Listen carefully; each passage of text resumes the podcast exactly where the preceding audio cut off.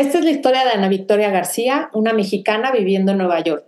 Esto es Ciudad H.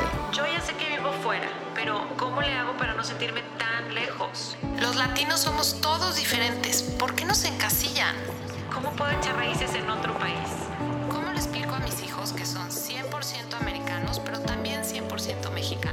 Ciudad H es un espacio en donde los hispanos nos unimos para compartir, dialogar Y por qué no, también desahogar todo lo que sentimos al vivir lejos de nuestro país.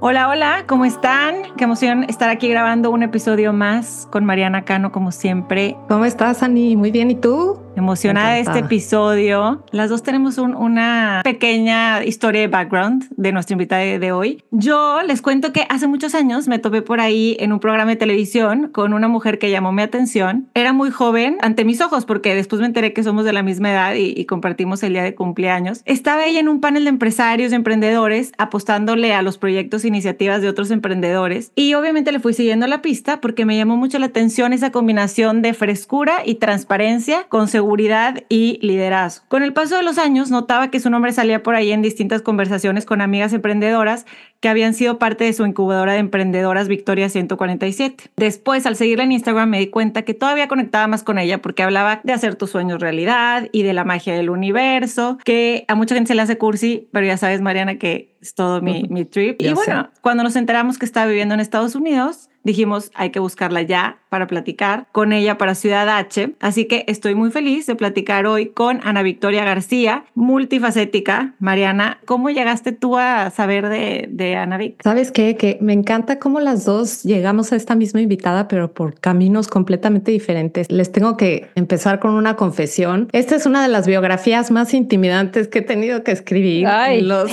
en los 70 episodios que llevamos grabando ya en Ciudad H. y Les voy a contar por qué.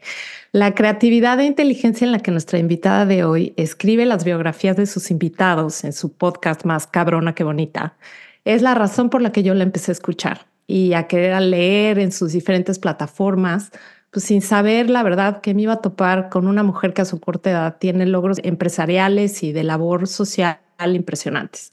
Pero sobre todo tiene la valentía de quererse explorar hacia adentro en cada post, en cada entrevista y en cada conferencia que da. Ana Victoria es mexicana, ella fue directora regional de Endeavor México y en el 2012 fundó Victoria 147. Esta es la primera plataforma de capacitación, empoderamiento y aceleración impactando a más de 15 mil mujeres. Por dos años consecutivos formó parte de las 100 mujeres más poderosas de México según Forbes, además de ser parte de la lista de los 30 promesas en sus 30 de la revista Expansión.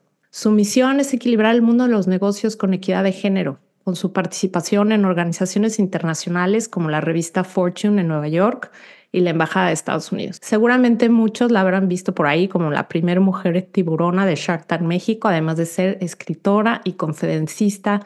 Bienvenida a la Victoria Ciudad H Podcast. Ay, oiga, no quería interrumpirlas. Muchas gracias por la intro, por las porras, por la em- emoción, la energía. Me encanta estar acá. Muchas gracias por contactarme. Igual sí, nos encanta tenerte aquí. Y bueno, queremos saber eh, un poco más, que nos cuentes más acerca de cómo fue que empezó eh, Victoria 147, que se me hace un proyecto increíble. Y, y, pero sobre todo, ¿qué es lo que más te daba miedo al empezar ese negocio y cómo fue que lo confrontaste? Digo, estoy asumiendo que te daba miedo empezar ese negocio, ¿no? A ver, uy, viajamos casi 11 años atrás. Eh, yo estaba en Endeavor, trabajé ahí, que la verdad es que fue una gran escuela, es una aceleradora de negocios eh, en economías emergentes y me di cuenta que no había mujeres. O sea, de pronto en el portafolio, solo de 100 emprendedores que eran, solo tres de ellos eran mujeres.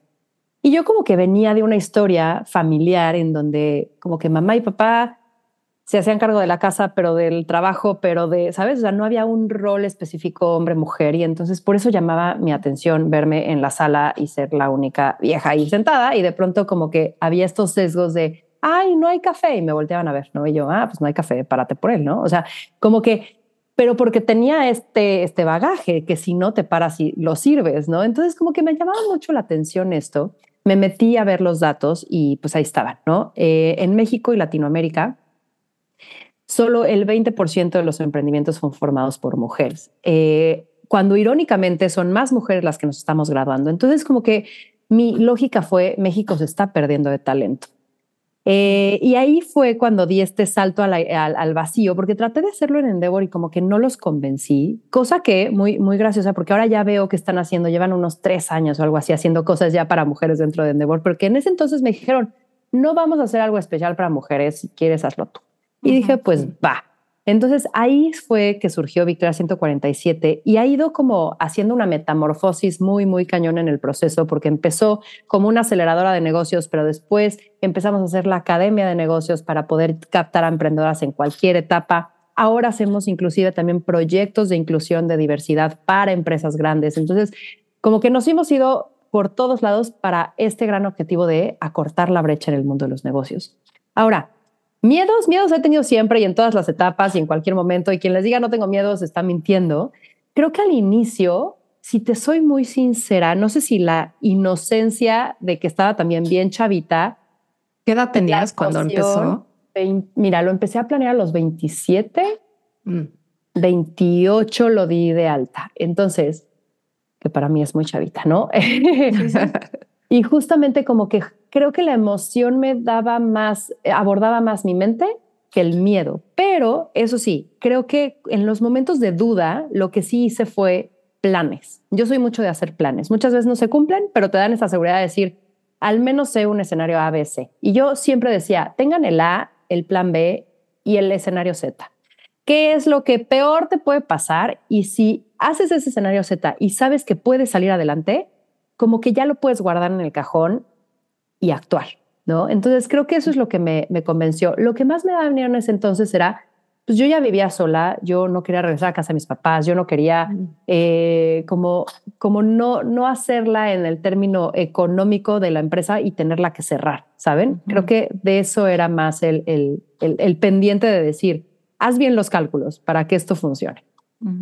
Para mantener el estilo de vida que, que querías. Vamos a adelantarnos en la línea del tiempo ahora. Sabemos que ahora vives en Estados Unidos, en Nueva York. Cuéntanos cómo ha sido esa transición y cuáles han sido los shocks culturales que más te han costado. ¿Cuántos años llevas viviendo, viviendo fuera de tu país? Vivo en Nueva York y si escuchan justo ruido es porque estamos en medio de construcciones como siempre en Nueva York. Este, vengo acá porque me llama el amor. Te voy a decir, siempre me ha encantado esta ciudad y como que desde Endeavor, de hecho, los headquarters estaban acá. Entonces viajaba mucho acá y decía, ¿cómo será vivir aquí? ¿No?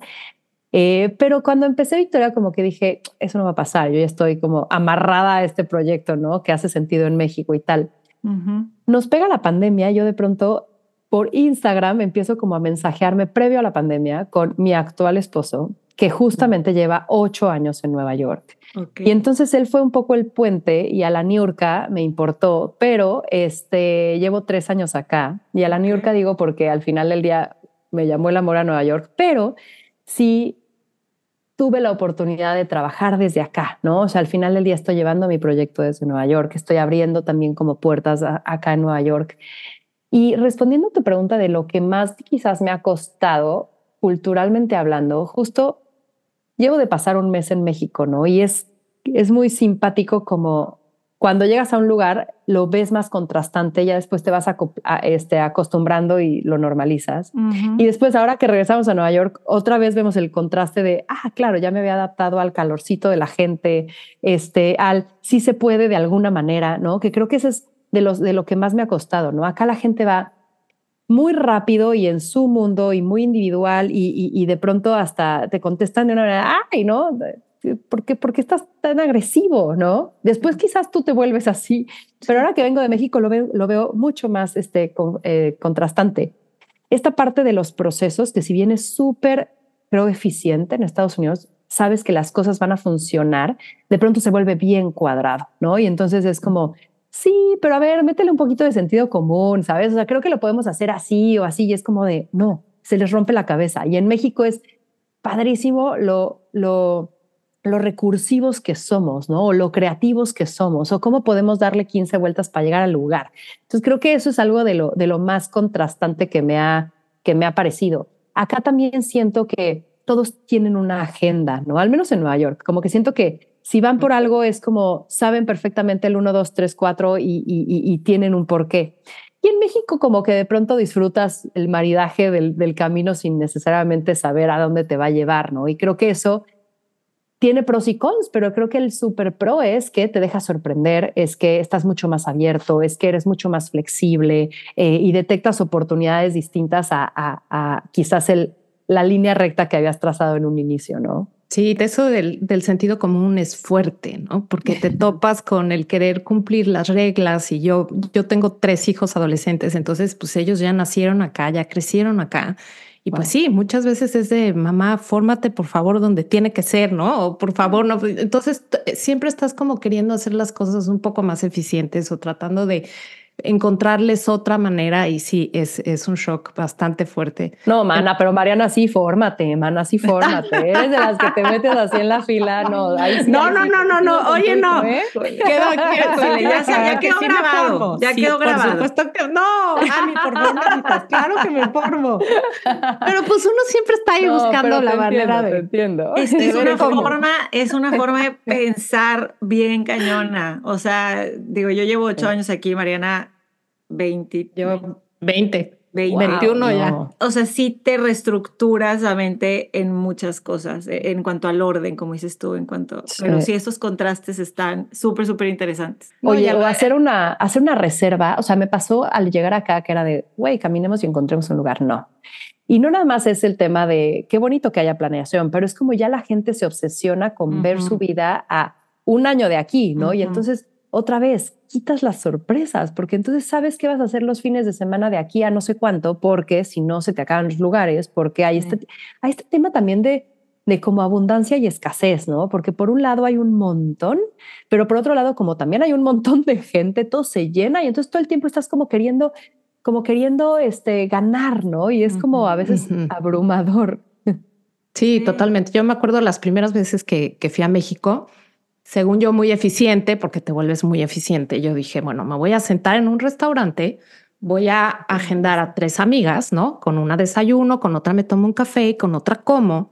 Y pues así las veo a las tres y ya yo no me muevo en el tráfico, ya perfecto, ¿no? Entonces les mando la invitación de desayunamos a las nueve y a la otra tú llega al café a las doce y a la otra pues tú llega a comer a las tres enojadísimas, ofendidísimas, que cómo era posible que les pusiera yo tiempo de cuándo iba a acabar nuestro convivio. Toda ejecutiva. yo ya muy agringada de va a ser de tal hora a tal hora. Entonces sí, es estarte como acoplando en los dos mundos, ¿no? Definitivamente.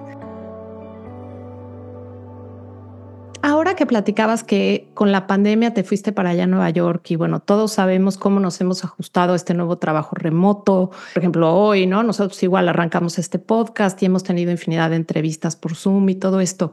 Pero tú como emprendedora que al final pues sigues llevando tu negocio que está ahí en México, tienes un equipo, me imagino que en México, cuéntanos qué te está funcionando de esta nueva forma de hacer las cosas y, y que no tanto, a lo mejor para todas aquellas personas que quisieran eh, pues llevar sus negocios de manera remota, ¿no? Justo, a ver, yo creo que como todo hay pros, cons y hay que aprovechar lo que tienes a tu favor, ¿no? Para mí, la parte digital, no nada más para mí, sino para Victoria, nos abrió puertas de tener talento inclusive pues internacional, ¿no? O sea, me acuerdo justo cuando nos fuimos de pues en la pandemia nos fuimos todos a nuestras casas, la gente se empezó a mudar de la Ciudad de México, ¿no? Que antes igual no había ni pasado por sus cabezas. O sea, hace dos semanas mi socia se fue a San Luis porque le ofrecieron una gran, gran, gran chamba a su esposo. Cosa que antes hubiéramos dicho, no, quiebre, ¿cómo? ¿Cómo que no vas a estar aquí ahora, Poppy, en la, en la oficina? Te necesitamos, ¿no? O sea, siento que hay, se quitó una codependencia física, por un lado, que eso abre posibilidades. También creo que te vuelves muy eficiente del tiempo, ¿no? O sea, esa parte de ahorrarte los transportes, te da tiempo de hacer más cosas, eh, te da tiempo, ahora que soy mamá, también como que siento que puedes manejar los horarios de una manera mucho más flexible, ¿no? Ahora que estuve en México y muchas cosas las hacía presenciales, acabé agotada, ¿no? Porque era una logística adicional y entonces era como demasiadas cosas pasando. Pero sí hay una parte presencial que se, que se extraña y que yo a, partir de ahora eh, y el año antepasado es que cada dos, tres meses iba a México y me quedaba una temporada grande. El año pasado no pude salir del país porque estaba en mi proceso de la Green Card. Y digo, me tocó también, tuve a mi bebé, entonces creo que fue una forma del que el universo me dijo, estate quieta porque si no te quitamos los papeles, no vas a querer quedarte, ¿no? A anidar. Entonces, sí. sí siento que el año pasado había una parte de mí en duelo de decir, ay, hay relaciones que se están enfriando, ¿no? O hay acuerdos comerciales o visitas con clientes que sería mucho más fácil o más cercano o más aprovechable hacerlo presencial. Cierto que sí hay ciertos puntos que ya después del seguimiento se puede hacer digital, pero hay ciertas cosas que sí, quizás lo presencial se siente rico con el equipo, ¿sabes? Este, no sé, se extraña. Y me preocupa muchísimo, sobre todo la gente joven que está ahorita llegando como a sus primeros trabajos, en donde, pues, una gran manera de aprender es estando ahí en la oficina, ¿no? Siguiendo a tu jefe, viendo qué hace, las juntas, cómo se comporta todo. Y, y, todos estos chavos que están ahora teniendo que empezar todo esto de manera digital, se me hace súper, súper difícil, ¿no? Pero me encanta que dices que, que sí, o sea, tomarle lo bueno a esta nueva etapa que estamos viviendo y tratar de sacarle pues el mayor provecho posible, ¿no? Ah, me traje a mi equipo a Nueva York, nos encontramos en Miami, o sea, como que creo que de pronto hay ciertas formas en donde también aprovechas esa intensidad de un viaje a, desayunas, comes, cenas con esa persona y creo que también, también te abre ventanas, ¿no? Este, pero bueno, esto es lo que nos, nos tocó vivir, como bien dirían. Pero es exactamente lo que te iba a preguntar, si habías encontrado una manera de contrarrestar eso y sí, sí, ya, ya, ya lo intentaste y está funcionando. De mantener regada esa plantita, esa conexión personal, que no se logra de otra manera. Hablabas que eres mamá, muchas felicidades. ¿Cuánto tiene tu bebé? Ya casi ocho meses, es bebito, bebito. ¿Cómo, ¿Cómo ha sido para ti maternar lejos de tu país? Te voy a decir, es chistoso porque nunca tuve claro si quería o no tener hijos, como que fue algo que dije, no, no lo haría sola, y, no me quiero aferrar a, algo hasta que como que la mezcla y la ecuación perfecta se dé, ¿saben? Y entonces como que siento que no tenía tantos quizás estigmas o, dogmas de una forma de cómo quisiera ser mamá hasta que fui, ¿no? Y entonces, ahora que, que veo, sí siento que el sistema médico, sobre todo si tienes seguro, en México es como irte a un hotel. O sea, esa es una de las primeras cosas que digo, wow, o sea, de tenerlo acá en Estados Unidos, que te salen un dineral también, o sea, ves la cuenta del seguro y todo y dices, ¿qué? Si era casi que cuarto compartido porque no me daban opción, si además, este, ¿saben? O sea, estaba bastante rupestre, o sea, nadie me dio aquí un desayuno muy, muy fifí, ¿no? O sea, ¿por qué la cuenta? Eso, las visitas al doctor, yo la primera lloré, entre la hormona y entre el desconocimiento, y entre los términos científicos y así, yo decía, aquí irresponsable no sé nada de mí, este, porque todo era como carne y salchichonería, o al menos acá en, en, en Nueva York, que las cosas se mueven tan rápido. Me contactaron con una ginecóloga mexicana y yo dije, bueno, va a ser más calorcito, no, ni madres. O sea, era como de chin, chin, chin, chin, chin, despachada, ¿no?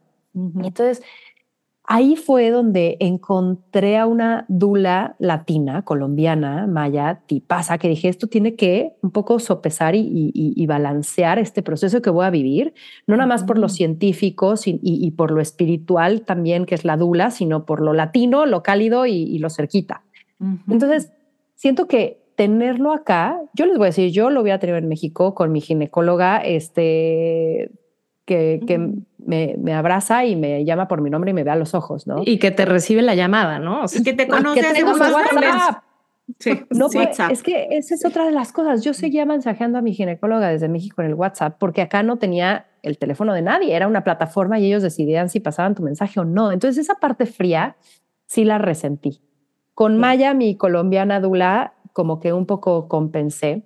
Y les voy a decir, creo que estando lejos, hay, otra vez, ¿no? Unas cosas muy buenas que es haces un nido y una fortaleza y estás con tu esposo y estás como en unos momentos muy frágiles, muy vulnerables, también como sin tener que poner una cara, una pose, recibiendo, eh, viendo quizás consejos o escuchando consejos no pedidos, que a veces siento que en la maternidad sobran, ¿no? Eh, de gente que, que es más experimentada, pero que de pronto quiere que siga su historia y es como de no, ¿no? Y es tu mamá y tu suegra o tu tía o tu prima o tu amiga y tal, y es como de, de pronto ese silencio de esa burbuja fue bien positivo. Pero sí teníamos un montón de trabajo que hacer, ¿no? Y entonces como que era y hazte de comer y, y, y, y, ve todas las cosas del bebé y la planificación. Entonces, como que eso nos hizo más fuertes, pero sí, ahora que fui a México con el bebé, digo, qué delicioso outsourceo de trabajo tuve, ¿no? Entonces, esa fue como un poco mi experiencia. Y también digo, ay no, que mi hijo no sea un, eh, o sea, un pocho que no sepa pronunciar la R, ¿no? O sea, como que ahí también digo, ¿cómo le inculcas esta parte latina para que no sea un 100% gringo, ¿no? Todo, todo ok con los gringos, pero saborcito mexicano. Tu esposo es mexicano. Mi esposo es mexicano. Ok.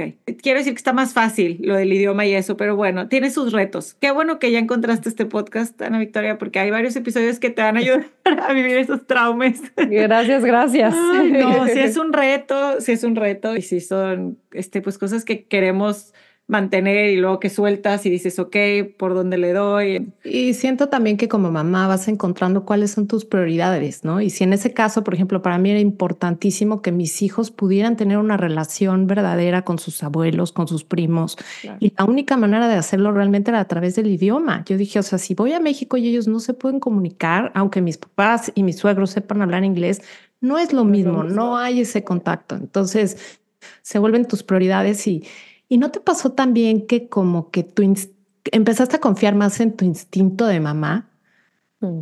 combinado con el de tu esposo? O sea, de alguna manera al verte en esos momentos en donde pues sí, no tienes a la tía, a la prima a quien consultar y tienes que voltearte a ver a ti qué te dice tu panza para ver si sí le das ese medicamento que te está, bueno, por lo menos así era mi mamá que me hablaba de cómo es posible que no le han dado un antibiótico a este niño cuando en el doctor en Estados Unidos, ¿no? Lo había yo llevado y me dijo, vete a tu casa, se le va a pasar, es un virus, ¿no? Entonces, el estar lidiando con, con estas dos partes.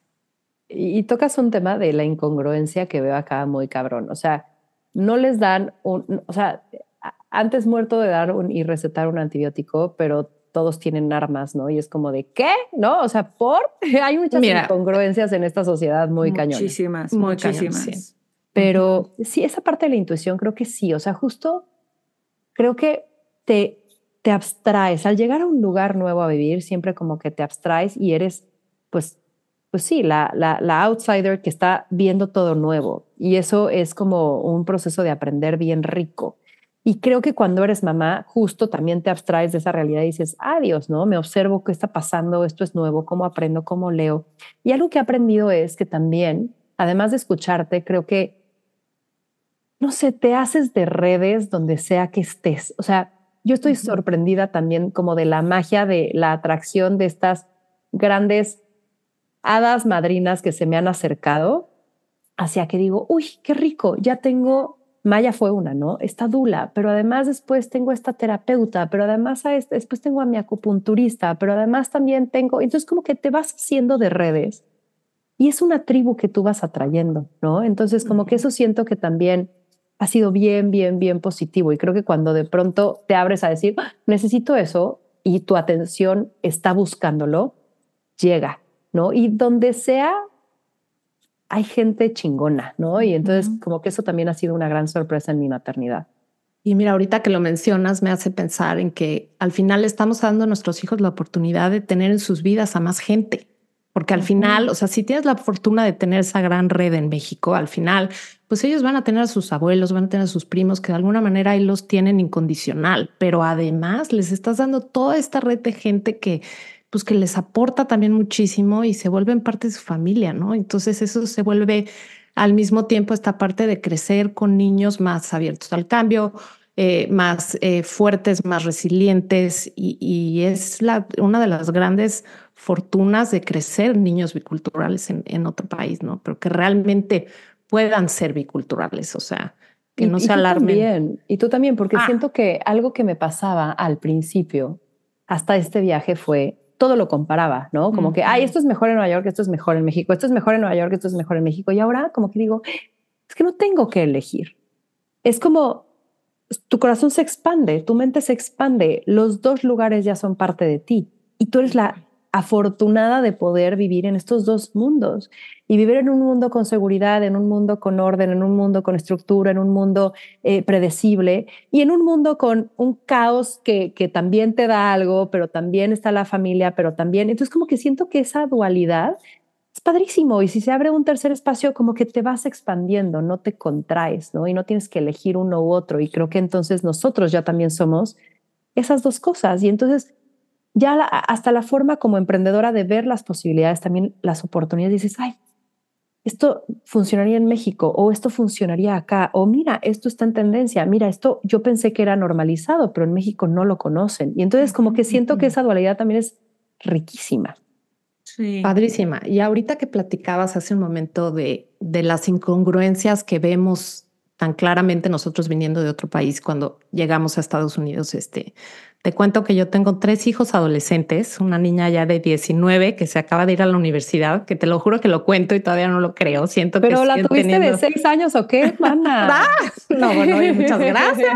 Mariana Estragaños. Tengo 48 años. Tragañísimos. Cañón. Sí, Añísimos. Sí, sí, sí, wow. sí, sí. Entonces, eh, y bueno, otra niña de 17 y un niño de 14, ¿no? Entonces, navegando todas estas incongruencias, la verdad es que nos hemos visto envueltos los tres y con mi esposo también en conversaciones bien fuertes, ¿no? Sobre todo por todo el clima político que hemos vivido en los últimos años. Nos hemos visto de veras en, en tratando de escuchar diferentes puntos de vista de lo que se topan ellos en la escuela con lo que platicamos nosotros en casa, etcétera.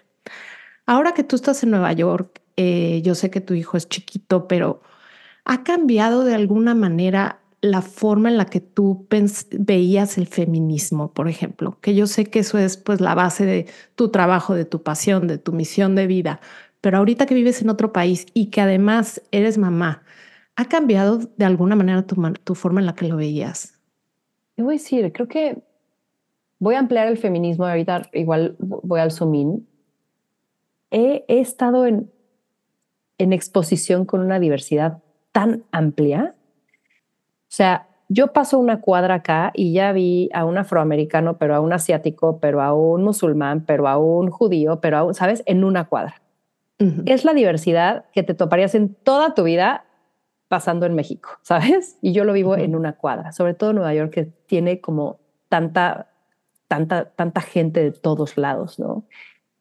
Entonces, siento que lo que ha cambiado en mí es partir desde un lugar mucho más respetuoso y mucho más a, esperarse primero a escuchar. Creo que venimos de una cultura a veces en México de, de la broma fácil, eh, que es políticamente súper incorrecto y que lo vemos súper bien. Y a ver, siento que hay veces es divertido, pero acá yo viendo departamentos, solo por preguntar el, oye, ¿quién vive acá? Ya sabes, pero yo por pensar en, no sé, imaginarme un poco quién estaba en el edificio, ya que era como de, eso es, eso es, eso es ilegal. O sea, yo no te puedo decir quién vive aquí. Siquiera no puede. solamente políticamente incorrecto, sí, sino es ilegal. ilegal. Y yo, ay, güey, sí. o sea, ¿sabes? Y a ver, sí. entiendo, porque también están expuestos a mucho, mucho racismo, mucho clasismo, muchos, muchos temas, ¿no? Y se tienen que sobreproteger, que creo que eso también ya es un extremo del cual yo no comulgo, ¿no? Porque de pronto se nos quita lo humanos lo espontáneos, porque todos nos sentimos agredidos.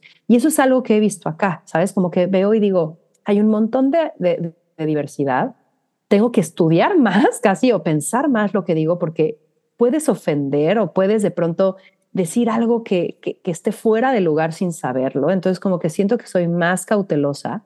Pero por otro lado también digo, creo que hay gente bien ofendida de más, ¿no? O sea, y siento que de pronto tanto esto como, como el feminismo se va a un extremo en donde también siento que resta valor o resta espontaneidad. Hoy los niños, y yo que tengo un bebé hombre, digo, los niños ya no saben cómo aproximarse a una mujer, porque en cualquier lugar ya es un Me Too y ya es un, este, pero es que tienes que tener este, el mutuo acuerdo de este encuentro. Sí, pero entonces ya como que no saben qué hacer, no saben cómo actuar y muchas de las veces claro que hay agresores y hay que ir por ellos y no se debe de permitir, pero por otro lado también hay inocentes, ¿no? Entonces como que ahí es digo, ¡Ah!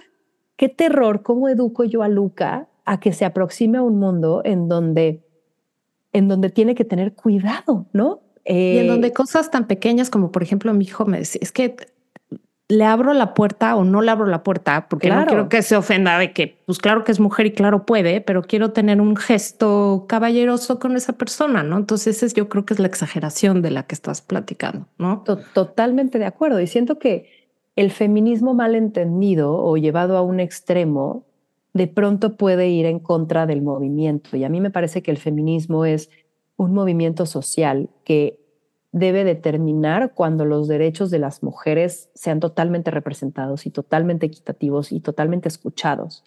Pero de ahí a ponernos por encima, de ahí a escarbarle en donde no le hay, de pronto digo, eso va en, creo que en contra también de los derechos humanos de los hombres, de los niños, de la sociedad, ¿no?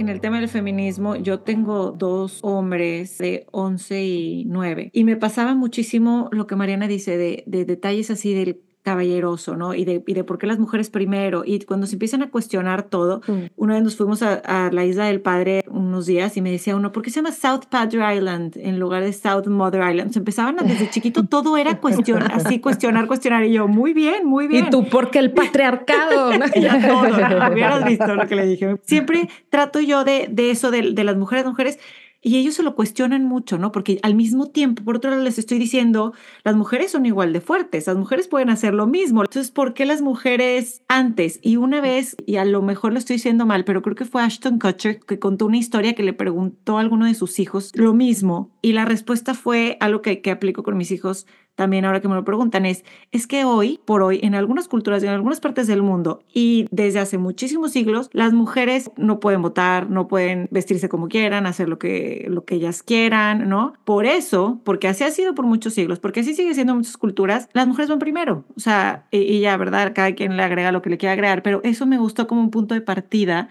para mis hijos de que entendieran, porque aunque las mujeres son iguales, se tiene que ver por ellas primero. Es un tema más complejo, pero bueno. No, eh, pero es muy interesante porque yo creo que justamente lo que nos toca a nosotros es contar la historia, ¿no? Y, y cuando cuentas la historia decides no repetirla o decides aprender de ella.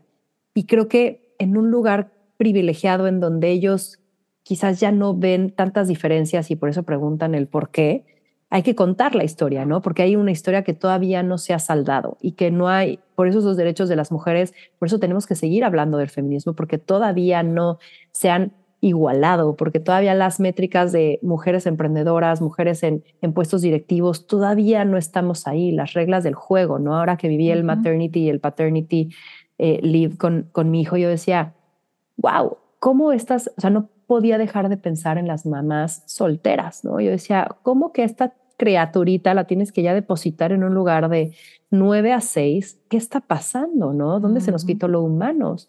Y mi esposo, que se tomó los tres meses de paternity leave y juntó vacaciones y tal, y así era el bicho raro de su empresa, porque era como de, ¿y por qué? O sea, ¿por qué tanto? ¿Y por qué tú? ¿Y por qué? ¿Sabe? Y era como de, es que hay que normalizar también que el papá esté presente. Entonces, claro, creo que contando la historia dan contexto y entienden el por qué.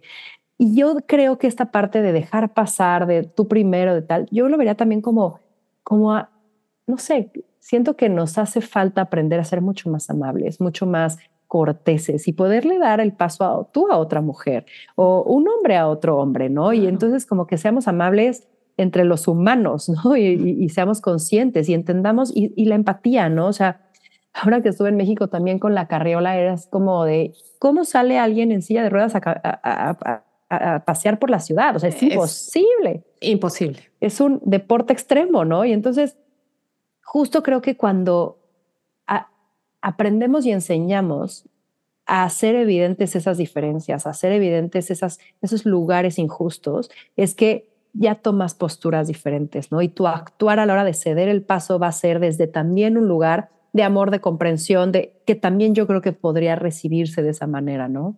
Me encanta. Volviendo al tema de expatriados, Ana Victoria, no sé si habías vivido antes en Estados Unidos, eh, antes de, estos tres años, pero como bien ya lo hablamos, es muy diferente en tantas cosas comparado con, con México. Admiramos muchas cosas, otras que no, otras que ya nos hemos ido acostumbrando. En estos tres años que, que llevas viviendo en Nueva York, ¿qué has descubierto que diferencia a un emprendedor criado en Estados Unidos a uno nacido en México en Latinoamérica? Sí, te voy a decir cosas quizás muy burdas y cosas como mucho más este, detalladas. O sea, yo siento que acá en Estados Unidos los enseñan a contar historias muy sabrosas. O sea, la gente sabe hablar, la gente sabe comunicar, la gente sabe hacer un pitch, la gente sabe cómo dirigirse, sobre todo la que ha tenido la capacidad y la oportunidad de educarse, ojo, ¿no? O sea, las instituciones creo que tienen una formación muy completa y entonces a la hora de que se presentan, tienen muy, como mucho, mucho bagaje y mucha eh, seguridad, ¿no? O sea, siento que también pueblo conquistado siempre va un poquito viendo qué onda y, siento que esa seguridad de los, de los americanos, de los europeos, de tal, se nota cuando presentan, cuando están ahí, cuando se abren las puertas, ¿no? Sí hay algunos mexicanos que han tenido muchas oportunidades y mucha exposición y muchos conectes y mucho tal que quizás tienen esa seguridad, pero en el general siento esa diferencia, ¿no? Dos, siento que acá, y de nuevo creo que es la parte de la preparación, hacen su tarea, ¿no? Y entonces como que sí a la hora de presentar, de hacer su business plan, de hacer sus proyecciones, de hacer su investigación, se meten a profundidad. Em, y eso es como también muy admirable. Em, creo que acá hay muchos casos de éxito, muchos, pero digo muchos, ¿no? Y alguien pega y puede pegar muy fuerte, pero no solo una persona, muchas, porque el mercado y también la clase media aquí tienen mucho poder adquisitivo. Entonces, tú sales y dices, no puede ser como todos los cafés, todos los restaurantes, todos, están llenos todo el tiempo. O sea, esta gente cuánto gana, ¿no? Para poder estar saliendo, desayunando, comiendo, cenando, todo, comprando, estar las, las tiendas. Entonces, siento que eso también hace que haya mucho más movimiento y mucho más emprendedores que se animen, que se prueben, eh, porque hay muchas posibilidades y eso es lo que veo acá, ¿no? Ahora, veo a muchos latinos armándola acá de unas formas increíbles porque tienen el sabor latino, ¿no? O sea, veo muchos galeristas, veo muchos artistas, veo muchos diseñadores, eh, restauranteros, eh, que pues le, pueden ver las áreas de oportunidad de la falta de sabor o las, lo, soso de aquí. Y entonces tengo a Tami, que es una amiga eh, que hice recientemente, que tiene Colonia Verde y un par de restaurantes más, que justo llegas a su lugar y dices, ¿qué es esto? Qué rico, qué cálido, qué es, puedo hacer sobremesa, no me traen la cuenta sin pedirla. Ya sabes, esas cosas que dicen y que al final del día el, americano no estaba acostumbrado y es un tema de servicio, es un tema de calidad, es un tema de calidez, es un tema de innovación, es un tema de y que lo aprecian y lo sobrepagan, ¿no? Em, entonces siento que los latinos cuando llegan acá tienen como una mezcla de un, un, un buen tema de los dos mundos, porque tienen la posibilidad de un mercado increíble, siempre y cuando traigan una propuesta chingona y una propuesta de valor y una propuesta muy observada en donde el americano pueda adoptarla. Entonces, eso he visto mucho, mucho de, diferencia. Y acá están acostumbrados a, a trabajar con estructura. Siento que en México estamos acostumbrados a trabajar un montón, pero sin estructura y como que de pronto echando la flojerita o de pronto unas horas extras, hora pompi, ¿no? Y siento que acá son mucho, muy determinados. Creo que el mexicano determinado llegaría bien, bien lejos. El mexicano con procesos llegaría bien, bien lejos. Con disciplina también siento que llegaría muy lejos. Sí, totalmente.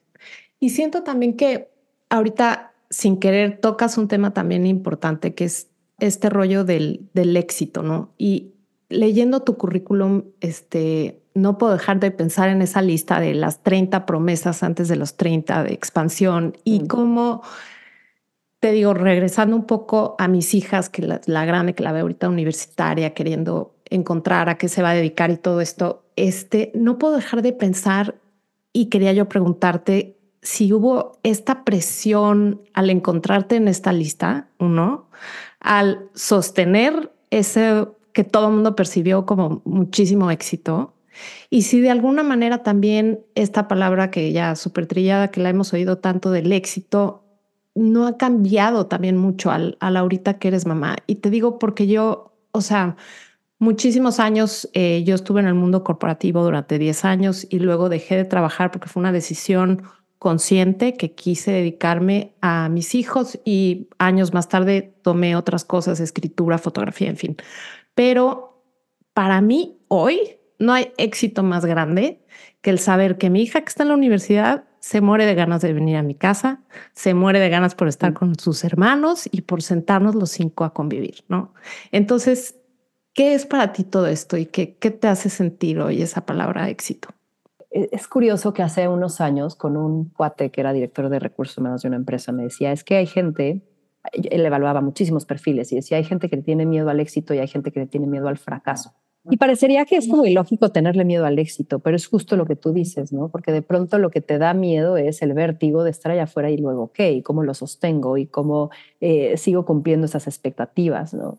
Creo que estos nombramientos hay que verlos, siento que con mucha perspectiva, ¿no? Yo como los veo es como, por un lado, nunca creerte el personaje, porque hay veces que lo endulzan demasiado y, es, y es parcial, o sea, eso es algo que, que tampoco quiero quitar mérito, quiero agradecer, quiero honrar, quiero decir, pues sí, sí hay muchas cosas que, que he hecho, que chingón que alguien las pueda apreciar, pero eso no quiere decir que soy intocable, que soy absoluta, que, que no he tenido crisis, que no he, he, tenido errores, que no he tenido fracasos, ¿no? Y no soy ese personaje y no me compro y no me voy por la vida presentándome solo así, ¿no? Porque si no, entonces también sería muy doloroso.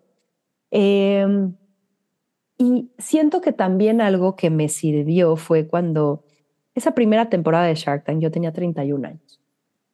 Y acepté porque siempre he sido una intensa.com en donde digo, no me puedo perder de oportunidades y entonces, ¿cómo me voy a sentir en unos años si digo que no, venga, ¿no?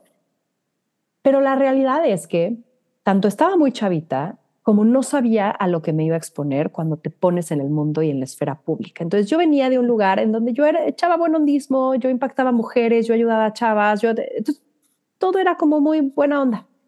De pronto te ponen en un foco y la gente porque te ve en la tele cree que puede opinar y entonces es muy culera, ¿no? Muchas veces atrás del huevo eh, Juan 003, porque es un avatar, ni siquiera es, pueden poner su foto. Es muy fácil y es muy valiente, este, ¿no? Este poder decirte comentarios. Y esa primera experiencia yo hasta cerré mis redes, yo, o sea, me hice así, porque no estaba lista. Pero me sirvió tanto porque aprendí que ni lo bueno ni lo malo es verdad. O sea, que te digan en redes y en la esfera pública así, es verdad. Entonces, ni los piropos ni las ofensas. Cuando regresé a una segunda temporada, llegué en otra piel y llegué como el decir, se me, se me teflonea mucho más lo que me, lo que, lo que me tope, ¿no? Y, y entendí quién era yo y entendí que hay una, hay una parte dopamínica y es muy adictivo porque estás buscando gratificación todo el tiempo y esos son los likes y eso es como estos, estos títulos y eso es como de que alguien valide lo que estoy haciendo. Entonces es bien peligroso el, el no verlo con perspectiva, eso te diría, ¿no? Y, y, tampoco comprarte qué eso eres. Y como dices, yo creo que va cambiando. Llevo un tiempo pensando en éxito de una, de una misma forma, que es como sentirme a gusto en mi propia piel, o sea, verme al espejo y decir, ah, qué chingón, me caes bien, ¿no? O sea, estoy de acuerdo con lo que estás haciendo, este, y no, no como odiarte, porque siento que eso sería como la peor, la peor eh, pesadilla que puedas tener como persona.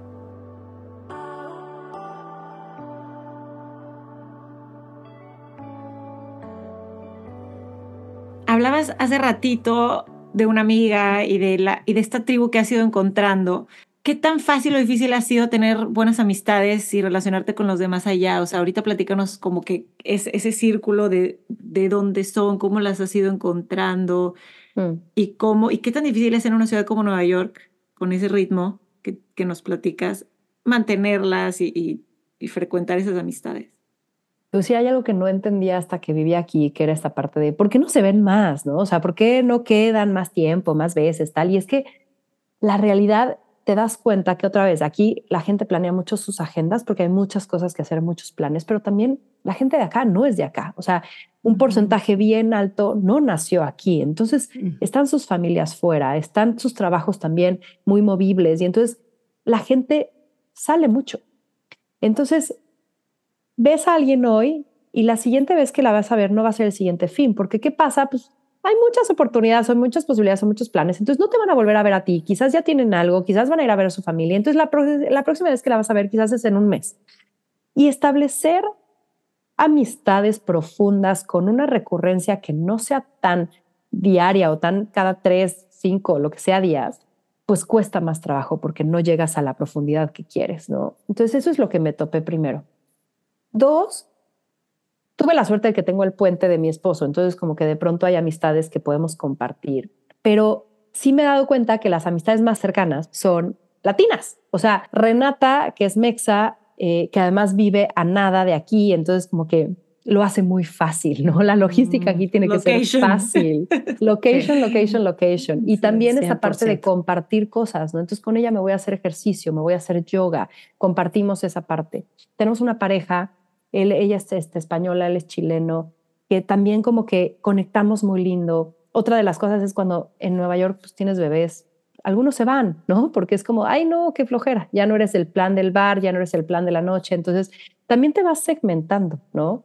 Entonces, como que siento que lo que he aprendido es, no, trate, no trato de abordar a demasiados, si bien me gusta conocer gente, soltar la idea de que toda se va a volver íntima eh, y más bien sí seleccionar a estos tres, cuatro que son muy cercanitos, que los quiero tener junto porque no es alguien que sí quiero invertir valor y, compromiso y amistad.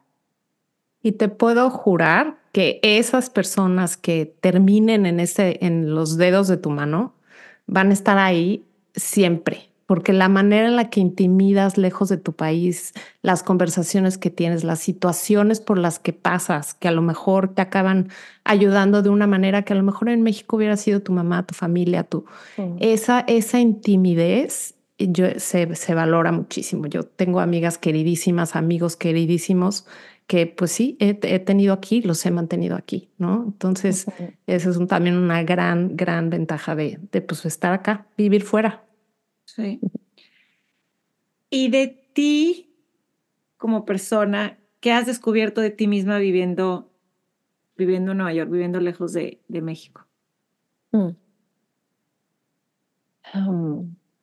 te voy a decir, creo que reafirmo algunas cosas. Una que es me gusta más la soledad de lo que pensaba.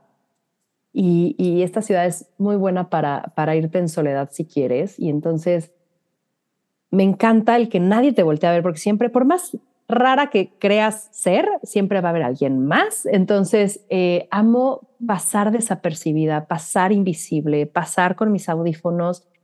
Y algo que me encanta es como ir escuchando música y, y hasta inclusive ir bailando, caminando y como que, ¿no? te da igual, eso me encanta. Otra de las cosas es que soy más rutinaria también de lo que pensaba, si bien me gusta mucho explorar, me, lo, me, doy cuenta de estas rutinas que creo que tal vez es una forma de, ser, de hacer casa, ¿no? De pasar por las mismas calles, de ir al mismo lugarcito, de, de ciertas cosas que, que de pronto la, la rutina también te hacen sentir cómoda. Creo que la tercera es que y, la, hilo a esta pregunta que me hacías, eh, Mariana, del, del, miedo al inicio de emprender, que creo que soy bien aventada. O sea, creo que antes de pensar en el miedo y lo que puede salir mal, lo hago. O sea, como que digo, ay, sigo mi corazón, si lo siento bien, si, si se siente emocionante, veo y ya después digo, wow, había mil cosas que pudieron haber salido mal y no pensaste, lo hiciste, ya estás aquí, ¿no? Entonces creo que eso también es algo que, que he descubierto como en el camino. Y ya para terminar, eh, un poco el propósito de este podcast siempre ha sido como ser un acompañamiento para todos aquellos que vivimos lejos de nuestro país. Y una pregunta con la que nos gusta mucho terminar es, ¿qué te hubiera gustado saber antes de llegar a Estados Unidos? ¿Qué consejo le darías a alguien que lo está contemplando o que piensa a lo mejor hacer ese plan, aventarse en ese, a ese plan? Yo creo que dos cosas ahora que, que lo pienso. O sea, una es quizás sí hacerte de recomendaciones de redes de tal, o sea, siento que siempre estás a una persona de algo, ¿no? Y entonces yo creo que si llegas a un lugar anidado, o sea, que a mí me sirvió eso por mi esposo, pero si hubiera llegado sola, me hubiera encantado que alguien ya me hubiera presentado a una persona acá para que me dijera dónde vivir, em, cómo se come esta ciudad, ¿no? Y, creo que de la experiencia es, es lo, de lo que más aprendes, ¿no? Entonces yo creo que esa parte de, llegar ya con redes, ya llegar con, con, algo aquí sembrado, creo que hubiera sido lo primero que le diría a la gente. Eh, haz las relaciones antes, ¿no? O sea, prevé eso antes para que tus decisiones, que sobre todo acá, ¿no? De escoger lugar, colonia, dónde vives, todo ese rollo, dónde abres tu cuenta, o sea, como que los básicos este, los puedas medio prevenir. Y la segunda es creo que hay un punto medio entre la fantasía, el soñar, el, el esperar algo, pero también el no tener una expectativa demasiado grande para dejar que el lugar también te sorprenda, porque si no, creo que puedes vivir como mucho el sueño de lo que podía ser y cuando llegas no se cumple y hay una frustración. Entonces yo creo que es más bien setear correctamente tus expectativas, ¿no? Eh, y, dejar como la ventana abierta a la sorpresa y al esperar a que, que estés ahí, que el lugar te dé lo que te tenga que dar para que no traigas como un prefijo de esto es lo que tengo que vivir, ¿no? Porque lo que yo me imaginaba de un Nueva York antes, ahora que estoy viviendo acá, es bien distinto. Y siento que si no hubiera tenido estos ojos curiosos de decir, déjame sorprender Nueva York, quizás hubiera vivido una, una relación o una forma muy prehecha, muy cerrada, muy, muy estricta. Me encanta fluir, fluir un poco con, con la experiencia en sí, ¿no? Exacto. Buenísimo. Mariana, Buenísimo, me Victoria, pues, esa palabra, ¿eh? Fluir, sí, no, es que es, mi coco, es mi coco. A una que le gusta el control. Ay, bien. Venga, es que lo oigo, lo absorbo. Sí. Ay, qué, qué gusto, Ana Victoria. De verdad me encanta esa honestidad y esa, y, repito esa palabra, esa frescura con la que este, te desenvuelves. Gracias por compartirnos todo esto que, que nos compartes, que estoy segura que la gente al escucharte se va a sentir identificada, le va a servir toda tu experiencia como emprendedora en, en mm. Estados Unidos. Gracias. Muchísimas gracias a las dos y espero nos veamos pronto, nos encontremos en algún lugar de. Oye, somos fans de Nueva York, tratamos de ir una ah, vez al año. fans de Nueva York y de más cabrona que bonita, oigan. Ah, vayan a buscar ese podcast. También. No saben qué bueno está. Me encanta, me encanta. Vamos a poner la liga en las notas del episodio para que le den clic. Quien no lo conozca, está muy padre, entrevistas muy, muy padres. Muchas gracias. Nos encontramos pronto, seguro. Mucha suerte, muchas gracias.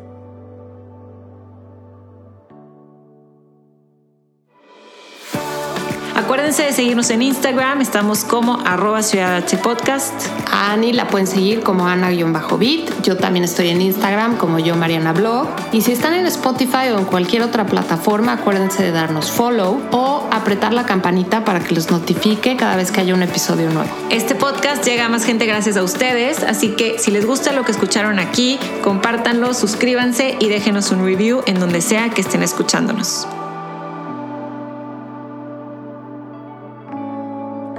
Esto fue Ciudad H.